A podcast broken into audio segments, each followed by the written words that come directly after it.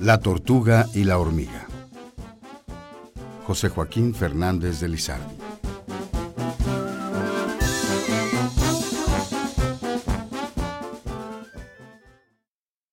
Una tortuga en un pozo, a una hormiga así decía. En este mezquino invierno, dime, ¿qué comes, amiga? Como trigo, le responde como maíz y otras semillas, de las que dejo en otoño mis bodegas bien provistas. ¡Ay, dichosa tú! exclamaba la tortuga muy fruncida. ¡Qué buena vida te pasas! ¡Ah, quien fuera tu sobrina! Y no yo, infeliz de mí, que en este pozo metida todo el año, apenas como una que otra sabandija.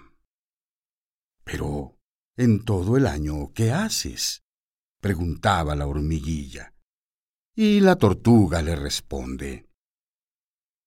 Yo la verdad todo el día me estoy durmiendo en el fondo de este pantano, Centina, y de cuando en cuando salgo a solearme la barriga.